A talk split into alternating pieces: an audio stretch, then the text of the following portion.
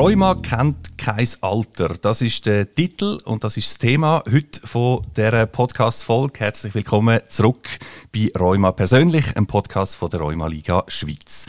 Wir werden heute also reden über Rheumaerkrankungen bei Jugendlichen, Rheumaerkrankungen bei Kindern, bei Kleinkindern sogar teilweise. Ein Thema, das viele gar nicht wissen unbedingt, dass es das äh, eigentlich gibt so. Und dazu haben wir heute wieder zwei Gäste im Studio. Und zwar sind das ähm, Seraina und Andrea. Hallo miteinander, guten Morgen. Guten Morgen. Seraina Palmer-Sarot, du bist Oberärztin für Rheumatologie am Kinderspital Zürich. Hat es da vielleicht schon mal fragende Blick gegeben bei mir gegenüber, wenn du gesagt hast, ich bin Rheumatologin am Kispi? Ja, das ist immer so. Also ich denke, das ist die, die Frage, die alle einfach immer hören. Rheuma bei Kind, gibt es das?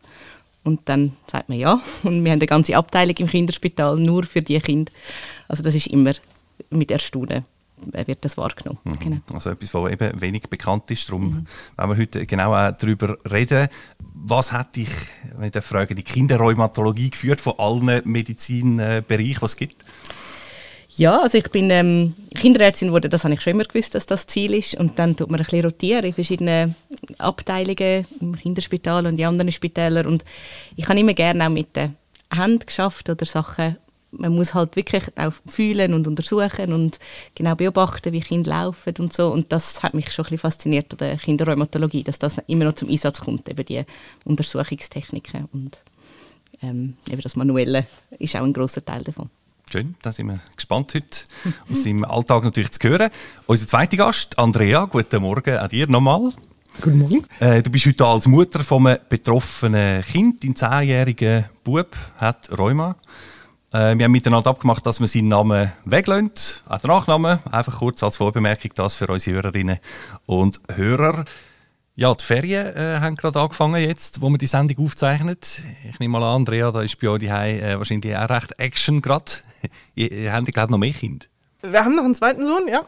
Aber ähm, im Moment sind erstaunlich viele schon weg. Wir wohnen in der Siedlung mit ganz vielen Kindern und wir sind gestern Abend draußen gesessen und gesagt, boah, ist das ruhig aber einmal eben die Buben die. Schön, hast du es da einrichten ähm, heute da zu uns zu kommen. Schön, dass ihr beide unsere Gäste sind heute. Herzlich willkommen bei Rheuma persönlich.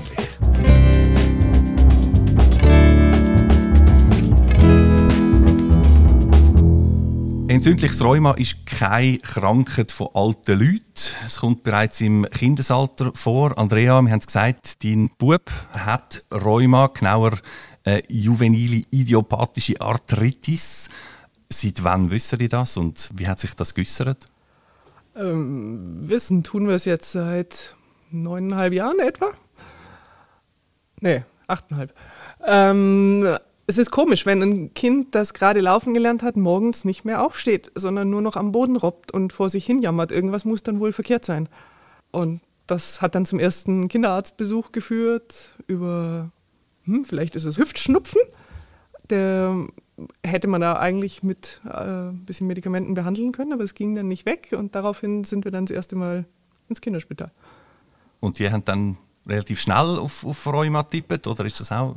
Im Vergleich zu das, was ich alles schon gehört habe, waren wir extrem schnell. Also er wurde im Knie punktiert und weil man erst irgendwelche Bakterien im Knie gesucht hat, das hat sich dann nicht, nichts gefunden und dann ging das nachher nur etwa sechs Wochen, bis, bis man sich auf Rheuma äh, geeinigt hat. Ähm, wir waren noch zu anderen Untersuchungen und die Ärztin hat dort dann die Frau Canizaro aufgeboten, die Rheumatologin am Kinderspital und sie hat äh, die Gelenke angeschaut und ich weiß noch, sie murmelte nur irgendwas von Bilderbuchfall und ging wieder. Und ich so, hm, toll, ich will eigentlich kein Bilderbuchfall sein, aber mhm. wenigstens wissen wir jetzt, um was es geht. Also, und das ist im Alter von also das, das 16 Monaten. 16 Monate, 16 Monate. Eben, ist nicht mehr aufgestanden, sagst äh, die, Morgens die nicht. Also im Laufe des Vormittags ging es dann und nachdem wir dann eben das vom Räumer gehört hatten, hatten wir nochmal Glück, weil im Haus haben noch andere Kinder gewohnt und die haben uns so ein, so ein Dreirad zur Verfügung gestellt und dann hat er sich immer morgens draufgesetzt, da musste er sich nicht so anstrengen. Und dann ist er ein paar Mal den Gang auf und ab geflitzt und dann konnte er aufstehen und losmarschieren. Dann ist er warm gelaufen. Gewesen. Dann war er warm gelaufen, mhm. genau. Jetzt eben die juvenile idiopathische Arthritis, komplizierter Name, JIA, gell, kurz. wenn man das jemandem muss erklären muss, was macht die, die Krankheit? Also eben, der Name sagt, juvenil ist, dass es ähm, im Alter von unter 16 auftritt. Und Diabetes ist einfach ein gescheites Wort, um zu sagen, dass man nicht wissen, woher es kommt. Mhm. Und Arthritis ist ja eben der Fachbegriff für die entzündeten Gelenke. Und das ist das, was es macht mit Kindern. Es macht eine Gelenksentzündung. Die Gelenke sind geschwollen, warm, schmerzhaft. Und dann eben im Alltag merkt man genau, was dann der beschrieben hat, eben das Kind vor allem am Morgen oder nach dem Mittagsschlaf nicht mehr laufen oder hinken, wenn es die Unterextremität betrifft, mhm. oder gewisse eben einen Arm weniger einsetzen. In welchen Gelenken typischerweise? Oder sind, sind alle betroffen? Es können alle Gelenke betroffen sein. Das ist eine, es gibt gewisse, die vielleicht ein bisschen häufiger sind im, im, im jungen Alter, eher so Knie, Sprunggelenk, aber es, es kann jedes Gelenk betroffen sein. Also mhm. Also das ist kein Ausschluss, wie jetzt ein Ellbogen oder ein wie häufig ist, also man redet ja von Kinderrheuma, glaube ich, so ein bisschen als Arbeitstitel. Mhm. Ist, das, ist das eigentlich dann immer die JIA oder gibt es auch andere Formen? Also Kinderrheuma ist recht ein unspezifischer, sehr breiter Begriff, so wie Rheuma allgemein. Auch, ja, genau. Ja. Wenn man Kinderrheuma sagt, dann in den meisten Fällen meinen wir Kind mit JIA. Das ist auch der grösste Anteil von unserer Patientengruppe. Ähm, das ist, es ist eine seltene Erkrankung, aber von den seltenen eine häufige, mit 1 mhm. zu 1000, genau. So wie der Diabetes bei den Kindern von dieser Häufigkeit. Und der grösste Teil unserer Patienten hat eine JIA. Es gibt noch andere kinderrheumatologische Erkrankungen, das sind Gefäßentzündungen oder ein Lupus oder irgendwie so seltene Sachen, aber die sind wirklich von der Häufigkeit sehr, sehr, die sind dann wirklich sehr selten. Ja. Also eins von 1000 Kindern rund, ähm, mhm. hast du jetzt gesagt, Serena. Andrea, wo dann das so gekommen ist, aha, Rheuma, 16-monatiger Bub, was ist da abgegangen bei dir? Im ersten Moment haben wir schon geschluckt, aber wir haben uns nie gefragt, warum wir, warum unseres. Wir haben geschaut, was können wir machen, was, wo es weiter und haben uns, ich sag mal, draufgestürzt, das ist jetzt übertrieben, aber äh, ja, wir sind es angegangen, weil das andere bringt es für mich nicht, da lang zu studieren. Und man konnte ja auch sehen, er hat dann die ersten Medikamente gekriegt und dann konnte er wenigstens wieder bei Nacht ruhig schlafen. Am Anfang, äh, bei jeder Umdrehung, hat es gejammert im Kinderbettchen. Das war dann relativ schnell weg. Und dann hat er aber auch noch äh, Injektionen ins Knie bekommen und dann ist er wieder marschiert. Und wir haben das Glück, dass es sich eigentlich bis heute so hält. Er ist nie wirklich eingeschränkt. Aber ich kenne andere Geschichten, da sieht das völlig anders aus. Da kommen wir noch drauf, eben auch zur äh, Behandlung, zu Therapien und so. Ich will noch schnell bei der Diagnose bleiben. Du hast jetzt gesagt, das ist irgendwie relativ klar gewesen, dass da etwas nicht stimmt. Eben am Morgen steht er nicht auf oder, oder rollt Nummer und läuft nicht. Ja, ich meine, wenn man davon ausgeht, bei ganz kleinen Kindern, eben, die können noch nicht artikulieren, wo was wehtut und so, da muss man so ein bisschen viel beobachten, Serena. Ja, das ist sicher ein ganz wichtiger Punkt. Eben, sie werden uns nicht sagen, ähm, das macht mir weh. Und kleine Kinder sind super im Umgehen von, mhm. Also sie machen weiter, einfach halt stehen nicht so aufs Bein oder sie brauchen einen anderen Arm. Oder ganz häufig hört man eben, es hat angefangen zu laufen und es läuft nicht Das ist ja wirklich dann etwas Auffälliges. Und, und, und Kinderärzte in der Klasse haben auch den Blick dafür eigentlich. Also das ist eine häufige Sache, eben der mhm. Hüftschnupfen oder dass irgendwelche Arthritis vorliegt, aber die ist einfach nur kürzer. Mhm. Und die Kinder kommen erst so, wenn es wirklich über eine längere Zeit so, so ist. Genau wenn wir ganz noch weiter zurückgehen, aber das Kind hat angefangen zu laufen und läuft nicht mehr, das ist mhm. dann offenbar ein, äh, mindestens eine Alarmglocke. Äh, mhm. Noch voran, ein ganz kleines Kind, das noch nicht äh, läuft, also kann es überhaupt dort auch schon die Entzündung, äh, die chronische, so um sein? Mhm. Und wenn ja, erkennt man sie dann? Ja, also ein Kind unter Eis ist sehr selten, dass es ein JTA hat. Mhm. Also vielleicht ein das ist einfach auch das Immunsystem, das noch relativ unreif ist und noch nicht zu, zu dem führt. Vielleicht eine sehr genetische Grunderkrankung, die zu dem führt. Also ich denke, eine JTA ist eher so um eins und später. Okay. Ja. Und ist das, also ich habe einmal gelesen, es können gleich äh, Diagnosen manchmal nicht ganz einfach sein, um die mhm. zu stellen. Was ich jetzt von euch höre, klingt eigentlich so, es ist dann doch relativ mhm. eindeutig. Nein, es ist, es ist schon schwierig, weil es ist eine Ausschlussdiagnose. Wir haben nichts im Blut, was uns beweist, dass es Rheuma ist. Es können viele andere äh, Sachen auch äh, so eine Arthritis führen, also eben vor allem Infekt. Das ja. ist das häufigste bei den kleinen also Kindern. Also ist dann eine akute Entzündung einfach Genau, also wenn man einen Atemwegsinfekt hat, dann häufig macht auch mal ein Gelenk mit bei den Kindern, aber mhm. das geht wieder vorbei. Oder es können bakterielle Infekte sein, darum hat man bei euch das Knie punktiert, um zu schauen, ob das Bakterium dort ist. Und, genau. und dann gibt es andere Differentialdiagnosen, die wir im Kopf mit haben, bösartige Erkrankungen können auch mal äh, Gelenkschwellung machen. Also es, gibt, es geht darum, zum Sachen ausschliessen. Und das ist, glaube ich, die Schwierigkeit auch für die Familie in dieser Zeit, so in diesen zwei, drei Monaten, bis man wirklich dann zu der Diagnose JTA kommt. Und ähm, die Dauer von der Arthritis muss über sechs Wochen sein, dass wir können eine Diagnose stellen können. Also jemand, der zwei Wochen lang eine Arthritis hat, hat noch kein Kinderrheuma. Mhm. Und per se ist das in dem Fall ein Warten. Oder? Also das kann man nicht so schnell diagnostizieren. Ich glaube, das Schwierige für, für die Diagnose ist der Ausschluss von anderen Ursachen. Jawohl. Mhm. Das hat man dann bei euch im Bub so, so aus, können ausschliessen oder müssen mhm. ausschliessen. Dann hat man die Diagnose gehabt. Du hast vorhin gesagt, gut, und dann haben sie gesagt, jetzt, um was machen wir jetzt? Oder führen schauen. Genau. Was ist dann konkret äh, als erstes, was kommt da als erstes mal ins, ins Rollen oder was unternimmt man? Er, er hat als erstes äh, einen Sirup im Endeffekt gekriegt und das hat eben dazu geführt, dass, dass er zumindest eben nachts wieder schmerzfrei war ich glaube, es ging auch tags schon wieder relativ gut, aber man, man hat die Schwellung immer noch gesehen. Das ist bis heute so, wenn er einen Schub hat und was entzündet ist, er springt einfach weiter. Und erst wenn wir im Kischby bei der Kontrolle sind, heißt, du, äh, dein Knie, das gehört aber nicht so. Echt? Habe ich gar nicht gemerkt. Es gibt solche und es gibt andere, habe ich gehört. Die einen haben ganz wenig und schreien wie am Spieß und er gehört zu der Kategorie, bis, bis er was merkt, dass was ist. Das dauert. Und ähm, ja, eben. Also Medikamente am Anfang haben schon geholfen und als es dann aber nicht ähm, die Schwellung am Knie nicht weggegangen ist, weil es primär eben das Knie war, hat man ähm, Cortison mhm. äh, initiiert und dann müssen sie eigentlich 24 Stunden die Beine stillhalten. Das haben wir auch alles hingekriegt und es war total klasse. Wir haben dann am nächsten Morgen die Verbände abgemacht. Er saß auf dem Wickeltisch und hat ganz fasziniert zugeguckt und dann haben wir ihn an den Boden gestellt und er ist einfach losgelaufen. So. Hm. Wow, das Zeug ist gut. Also man hat da gute Tools, dann Medikamente äh, als Basis, auch bei Kinderrheuma. Ähm, was für Therapien kommen darüber aus zum, zum Einsatz? Wir, wir haben dann mit Metrodexat weitergemacht und das mussten wir am Anfang spritzen. Da war die Begeisterung natürlich klein.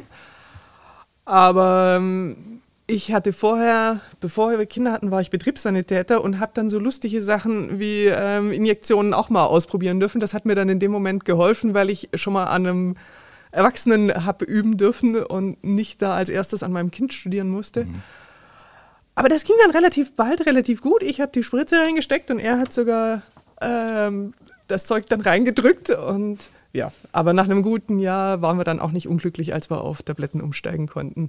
Mhm. Neben diesen Medikamenten und Wirkstoffen, äh, sei es jetzt zum Einnehmen oder, oder äh, zum Spritzen, Braucht es dann auch noch Sachen wie Physiotherapie äh, etc.? Oder kommt das bei Kinderräumen gar nicht so zum Einsatz? Mal, es kommt äh, absolut zum Einsatz, aber das, also kleine Kinder sind sehr gute Physiotherapeuten selber. Mhm. Also die haben halt wirklich noch den Bewegungsdrang, dass sie, sobald es geht, eben Tschüss laufen und, und rennen. Ja. Also die müssen wie, wenn, also häufig sehen wir, dass es innerhalb, wenn der Tritt weg ist, dass das innerhalb von zwei, drei Monaten die Muskeln, die ein bisschen weniger sind, die sind wieder da. Ja. Bei den Teenies, dann tun wir eher mal früher schon mit der, genau, wir ein bisschen nachhelfen. Fängt es ein bisschen an. Genau. Mhm. Aber wir haben absolut auch Physiotherapie für Kinder. Also das ist sicher wichtig. Vor allem, wenn es eine lang dauernde Arthritis ist, dort ist die Bewegungseinschränkung dann doch fixierter und die muss dann professionell ähm, auch angegangen werden. Genau. Oder Ergo, je nachdem, wo Fingerarthritis, Fingergelenksarthritis. Genau. Mhm, mhm. Wenn man jetzt Kind und, und Teenies, hast du jetzt angesprochen, ähm, wenn man so von Kinderräumen jetzt redet, mhm. welchen Bereich meint man da eigentlich? Also, oder wann, wann hört das auch auf und geht es quasi ins Erwachsenenräuma über? Oder, also, oder, oder vielleicht anders gefragt, bis wann bist du als Kinderrheumatologin zuständig? Mhm. Das ist eine individuelle Sache, wie das Spital organisiert ist und ja. wie, wie, das sind so ein bisschen äußere Faktoren. Ähm, diagnostiziert wird man bis 16. Wenn man älter ist als 16, dann gehört man so in die Erwachsenen-Kategorien. Mhm. 16, 18 ist so ein, ein Graubereich. Und unsere Patienten gehen meistens so zwischen 16 und 18 auch übertreten dann zu, zu Rheumatologen, die Erwachsene betreuen. Aber das Lustige ist eben, wenn er mit 80 nochmal einen Schub kriegt, dann hat er immer noch Kinderrheuma. Ah ja. Mhm. Das Einzige, was ewig an ihm jung bleibt. Das heißt dann immer noch JIA? Genau. Ja. Ah. Also, das sagen wir als Kinderrheumatologen. Wir behandeln die 80-Jährigen nicht. Ich bin nicht ganz sicher, ob die das dann wirklich so nennen. Aber eigentlich, der Kranke geht nicht weg, genau. Und wenn man sie hat, dann ist das die, die wo, wo, auch mit 30 nochmal einen Schub macht. Mhm. Oder 80. genau. Aber eben der 80-Jährige kommt nicht mehr auf die kleinen Stühle bei euch im Nein, genau. Die haben große. genau. Ja, also, Ich möchte so ein bisschen auf, auf praktische Fragen zu sprechen kommen. Eben, Andrea, im Alter von 16 Monaten äh, hat man das diagnostiziert. Da hat jetzt dein Bub wahrscheinlich noch mindestens kognitiv äh, nicht wahnsinnig viel von dem mitbekommen. Mittlerweile ist er 10, das ist sicher ein bisschen anders. Wie geht er selber damit um, dass, dass er weiß, ja, ich habe jetzt das Rheuma? Im Alltag tangiert es ihn nicht. Ihm tut eben selten bis nie was weh. Das heißt, er, er springt, er geht in Sport, er rennt seinen Freunden hinterher und ja.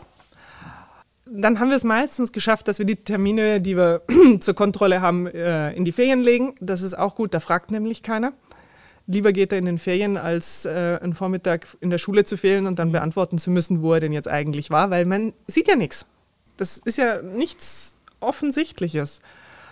Und Früher war das, das Blutabnehmen, was jedes Mal im Kinderspital dazu kam, das größte Drama überhaupt. Das haben wir immer gleich ähm, zum Anfang erledigt, weil der Rest dann nachher vorturnen, wie es den Gelenken geht, das war ja lustig. Nur das blöde Blutabnehmen hat gestört. Und jetzt in letzter Zeit kommt die Tabletteneinnahme hinzu, wo, wo, wo er sich dann zum Teil verschluckt hat und die dann auch wieder im hohen Bogen ausgespuckt hat. Naja, dann müssen wir halt die nächste nehmen, weil das ist irgendwie wie klar. Das Zeug muss einmal die Woche rein. Mhm. Da müssen wir auch nicht diskutieren. Das weiß er sehr gut. Dafür war es zum Beispiel praktisch nie möglich, in dieses Kind einen Hustensirup oder irgendwas reinzubekommen. Das war alles noch oben drauf, das musste nicht sein. Mit, also mit anderen Worten, abgesehen von ein paar, von ein paar Details eigentlich, nimmt er das äh, sehr gut, oder? Aber eben, er gehört auch zu den Glücklichen, der eigentlich keine Einschränkungen mhm. hat. Da haben andere sicherlich mehr Vergnügen, wenn man jeweils im Sportunterricht raussitzen muss weil die Gelenke wehtun, dann, dann beeinträchtigt das natürlich ganz anders. Absolut. Es fällt auch viel mehr auf. Es gibt bei ihm nicht viele Leute, die es wissen. Klar, in der Nachbarschaft weiß man Bescheid oder seine besten Freunde wissen es. Die Klassenlehrerin weiß auch Bescheid, weil ich ihn natürlich zwischenrein für die Kontrollen habe abmelden müssen. Aber so im Großen und Ganzen, ja, warum soll ich es auch jedem auf die Nase binden? Also, mhm. es ist ja nichts da, was, was ihn anders macht wie andere Kinder. Zumindest nicht offensichtlich. Genau, aber du hast gesagt, er findet es zum Teil, also sehr verständlicherweise, nicht so lustig, wenn er dann seinen Kollegen muss sagen, ja, ich bin wieder zur Kontrolle gewesen, wegen dem und dem. Also da so viel wie, wie nötig und so wenig wie möglich. Genau, das ist die Taktik, die er fährt. Ist das, ist das Devise, okay. Und das ja. ist aber auch eure Devise vermutlich, oder? Man sagt es denen, was müssen wissen und wie du aber gesagt hast, nicht jetzt jedem auf die Nase binden. Klar, ich meine, am Anfang waren wir natürlich öfters im Kinderspital, da wussten es dann auch alle Arbeitskollegen bei meinem Mann und bei mir. Mhm. Schlicht, weil wir einfach Fehlzeiten auch hatten. Fragt man ja, was los ist. Mhm.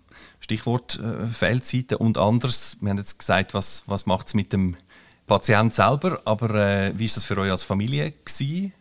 Die Zeit jetzt, die, die bald zehn Jahre, hat es da auch schwierige Zeiten gegeben?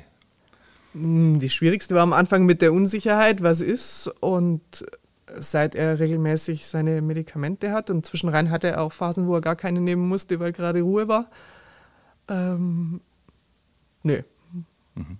Du siehst sicher auch viele Familienkonstellationen dann, Serena. Mhm. Kann es auch sein, dass dann vielleicht Geschwister die auch irgendwie so ein bisschen zu kurz kommen, ein bisschen plakativ gesagt? Oder kann das Schwierigkeiten machen, teilweise?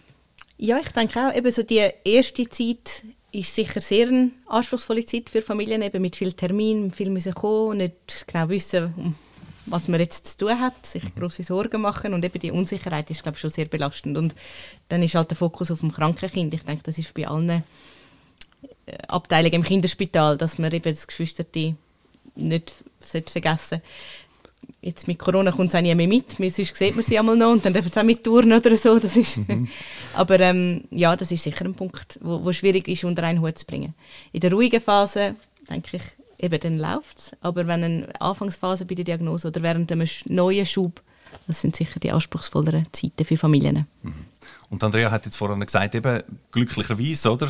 Bei ihm gibt es eigentlich normalerweise wenig bis keine Einschränkungen im Alltag und so weiter. Das kann aber durchaus auch anders sein, oder? Was siehst du zum Teil oder wo sind junge Rheuma-Patientinnen und Patienten dann eingeschränkt? Ich weiß nicht, Schule, Freizeit? Also während der, während der Phase mit einer Aktivarthritis sind sie körperlich eingeschränkt, einfach durch die Schmerzen und, mhm. weil sie nicht alles können machen können. Sie können am Morgen nicht gut aufstehen, brauchen länger am Morgen, bis sie überhaupt in die Schule können, im Turnen nicht mitmachen. Also dort fällt mir wirklich auf vor den Kollegen und kann eben viele Hobbys und so nicht machen. dank der neueren Medikamente ist es auch so, dass die allermeisten Patienten aber dann in eine Phase hineinkommen, wo sie beschwerdefrei sind und wirklich auch alles können machen Aber es ist, ich glaube, was du gesagt hast mit der Blutentnahme, das ist nicht zu vernachlässigen. Also das Kind, das immer Medikament muss nehmen muss, eben das sind vielleicht Spritzen, mhm. das ist schwierig bei Kindern und die regelmäßigen Blutkontrollen sind sicher für gewisse Kinder mehr, für gewisse weniger eine Belastung.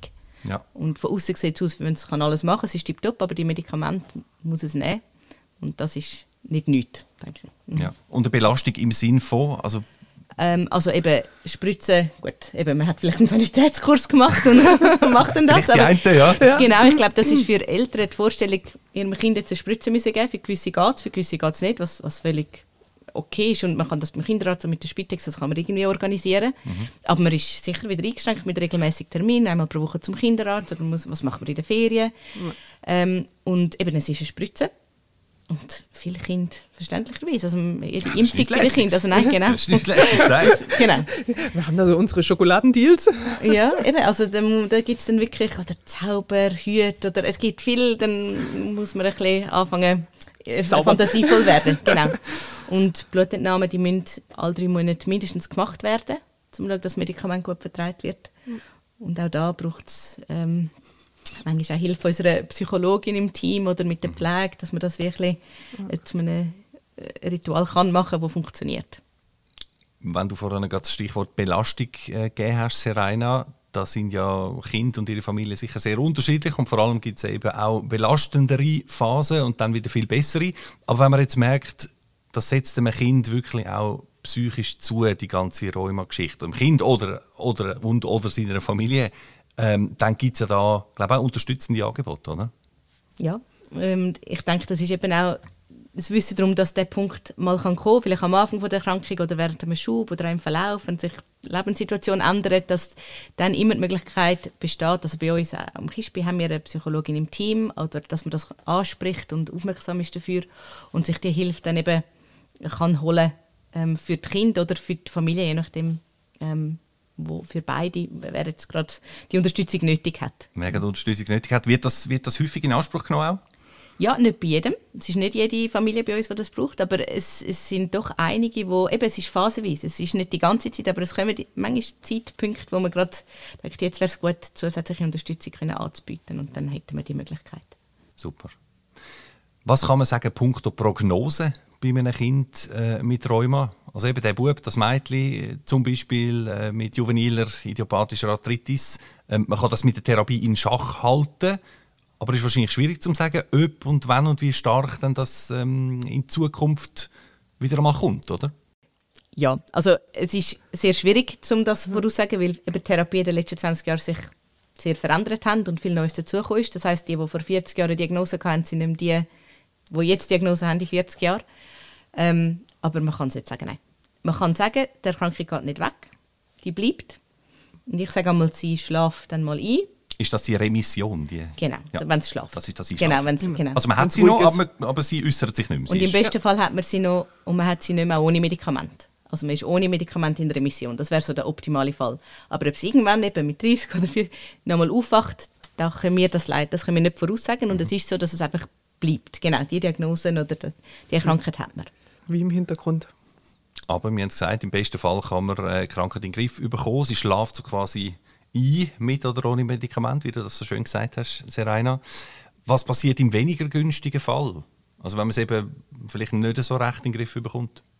Also ich denke, der ungünstigste Fall ist einerseits sicher, wenn man nicht das richtige Medikament findet. Das haben die jetzt ein gutes Medikament, das wirkt. Ja, aber, Sohn. aber es gibt viele Kinder, wo man nochmal eins muss probieren und nochmal eins. Und einfach, wir haben ein paar Patienten, die wir nicht können in Remission bringen können. Mhm. Das sind zum Glück wenig, aber das, das ist sicher ein schwieriger Fall. Oder wenn dann doch die Gelenke eine Schädigung haben von dieser langdauernden Arthritis. Und das führt dann zu, zu, äh, zu Gelenkbeschwerden oder eben, dass, dass das Gelenk nicht mehr richtig eingesetzt werden kann. Es hat eine Bewegungseinschränkung, es hat immer Schmerzen, obwohl es eigentlich keine Arthritis mehr hat. Ähm, genau, das sind so die, die schlechten Verläufe, die wir sehen. Was für eine Rolle spielt der Diagnosezeitpunkt? Also du hast gesagt, Andrea, bei euch eben, ist, äh, hat man das früh gewusst dann einmal? Ja, ich denke für ihn ist es halt schon immer, weil er sich ja an gar keinen räumerfreien Zustand erinnern kann. Aha. Deswegen denke ich, es ist einfach wie äh, ein Teil von ihm. Es ist, ja, das ist für andere, die, die es dann bewusster die Diagnose erleben, wahrscheinlich schwieriger. Mhm. mhm. Für die Behandlung spielt es eine Rolle, dass man sagt, wenn man es früh weiß, dann kann man auch früher dahinter und dann gibt es vielleicht nicht die bleibenden Schäden. Das ist sicher das Ziel. Genau, möglichst früh mit der Behandlung starten. Und man sieht halt immer wieder Fälle, die über Jahre nicht bemerkt worden sind und dort ist es schwieriger, zum dahinter zu kommen. Mhm. Ja, und das andere, denke ich, ist sicher ein Punkt, eben, wann wird die Krankheit, wird die Krankheit einem bewusst? Und wann ist der Punkt, dass das Kind merkt, ah, ich bin doch anders als andere und das ist bei den meisten Patienten kommt das irgendwann. Man kann nicht sagen, manchmal ist es am Anfang wie die Diagnosestellung, manchmal ist es nach zehn Jahren, aber einfach irgendwie so das Verarbeiten von dem, ich habe eine Diagnose, die mit mir bleibt, das sind schon prägende Momente, oder? Ja. Prägende Momente, wo man aber das Gefühl hat, in eurem Fall, Andrea, wenn ich dir so zulasse, ihr habt das irgendwie gut äh, können handeln oder habt einen guten Umgang jetzt gefunden mit dem Ganzen. Ähm, für andere Betroffene, aber sicher an dieser Stelle gleich noch die Frage, wie wichtig äh, kann zum Beispiel der Austausch sein mit anderen Familien, zum Beispiel, die auch ein Kind äh, mit Rheuma haben, gerade am Anfang vielleicht. Hat so etwas bei dir, bei euch auch gegeben? Ähm, ja, äh, bei uns war das Problem, dass ja die Diagnose im frühen Frühjahr war und die Rheuma-Liga bietet den Familientag an, aber der ist immer erst im November. Der war ewig weit weg. Mhm. Ähm, meine Mutter hat zufällig irgendwie beim Sport mitbekommen von einer, die auch dabei war, wo, wo irgendwie in der Verwandtschaft das Kind auch Rheuma hat. Und die, das Kind ist lustigerweise nur ein paar Monate älter als unser Sohn. Und sie hat mir da die E-Mail-Adresse besorgt und ähm, die leben eben in Deutschland und wir haben ganz lang, ganz viele E-Mails geschrieben, weil sie wie so, sag ich mal, zehn Monate voraus waren. Und das, das war gut ja, sie hatten ganz andere Probleme, aber trotzdem, es war ein ziemlich, ziemlich intensiver Austausch und das hat mir viel gebracht. Inzwischen ist das komplett eingeschlafen. Wir hatten nichts gemeinsam, außer ein Kind mit Rheuma. Das ist ein bisschen eine dürftige Basis auf längere Sicht. Aber für den Anfang war das extrem wichtig. Und eben, für mich kam der Rheumatag praktisch wie zu spät, weil ein Dreivierteljahr bis dahin wusste ich dann so das meiste, um was mich interessiert hat. Wir sind trotzdem öfters hingegangen und es war spannend zu hören. Teilweise sind wir auch einfach rausgegangen und haben gesagt, oh Gott, wenn ich die Geschichten alle höre, dann haben wir ein richtig gesundes Kind dagegen. Dann sieht man das eigene Schicksal auch wieder relativ. Das tut mir dann leid für die, die es wesentlich schlimmer trifft, die dann wahrscheinlich auch denken müssen, hey, alle können das mit links, nur wir haben Riesenprobleme. Die nehmen dann vielleicht nehmen andere gute Sachen mit von dem mhm. Tag. Du hast es jetzt angesprochen, eben der äh, Familientag von der Rheumaliga Schweiz. Da bist ja du, Serena, glaube ich, auch involviert mhm. oder, schon, oder schon mehrmals involviert gewesen, mhm. mindestens. Sag mal schnell, was ist das und wie häufig gibt es das etc.? Ja, es gibt es einmal im Jahr eben mhm. nur. Aber ähm, das ist in Horgen und da werden alle Patienten, die in einer rheumatologischen Sprechstunde angeschlossen sind in der, im deutschsprechenden, in der deutschsprechenden Schweiz, ähm, werden dazu eingeladen um dort anzukommen. Und es ist wirklich ein ganzer Tag am Samstag, wo Kinder und Geschwister ein separates Programm haben und Eltern ein separates Programm haben. Für Eltern, die eben eine Neudiagnose, also das erste Jahr dabei sind, gibt es ein Basisreferat. Und dann gibt es aber immer noch gewisse Referate über einfach etwas anderes Theoretisches oder wo, wo Räume bezogen ist. Und auch wichtig, denke ich, eben der Austausch zwischen den Eltern, der dort stattfindet, und zwischen den Kindern. Und am Abend gibt es dann häufig eine Zirkusvorstellung probt und alle Eltern schauen zu. Oder es ist einfach so, eine, so eine Abschlussrunde, genau, super, wo dann alle zusammenkommen. Das nach einem super an. Also wenn ja. ich mir jetzt vorstelle, einmal im Jahr und doch, was haben wir gesagt, eins von tausend Kindern und Familie, das könnte eine rechte der Rheumatag ist etwas los, oder? Ja, dort ist wirklich etwas los. und zumal ja alle Geschwister mitkommen ja. und das äh, eine große Halle ist mit Teppichboden. Das heißt, es düsen auch alle äh, kreuz und quer und es wird gespielt und ja, ja. immer was geboten. Also, sicher ganz eine gute und wichtige Sache. Der Familientag von der Rheumaliga. Infos dazu findet man natürlich auf der Website von der Rheumaliga Schweiz. Andrea, Seraida, wir kommen äh, langsam aber sicher in die Schlusskurve. Sehr interessant war, was ihr uns da erzählt habt über das allgemein doch recht wenig bekannte Thema Kinderräume.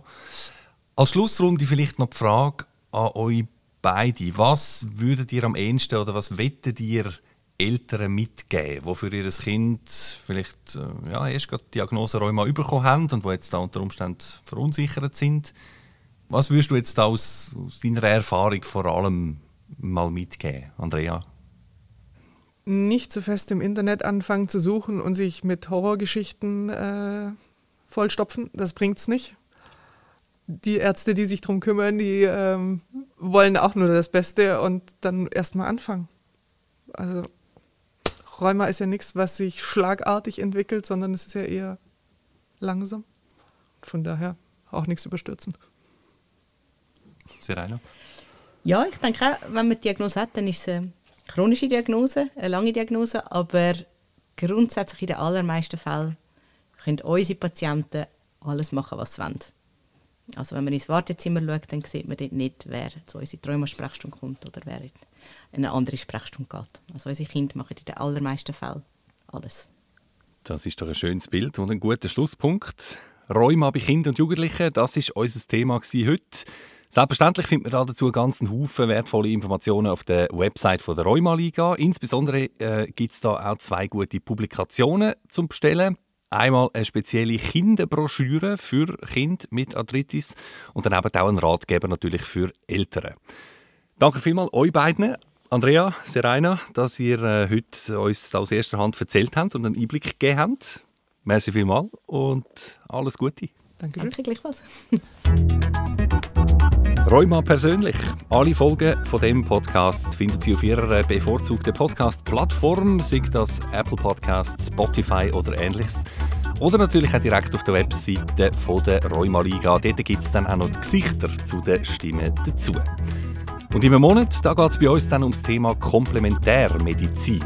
Was ist das überhaupt? Wie findet man sich zurecht im Dschungel der komplementärmedizinischen Angebote? Und warum ist es wichtig, dass die Schule und Komplementärmedizin miteinander und nicht gegeneinander arbeiten? All das und mehr klären wir also in einem Monat. Bis dahin alles Gute, wir hören uns.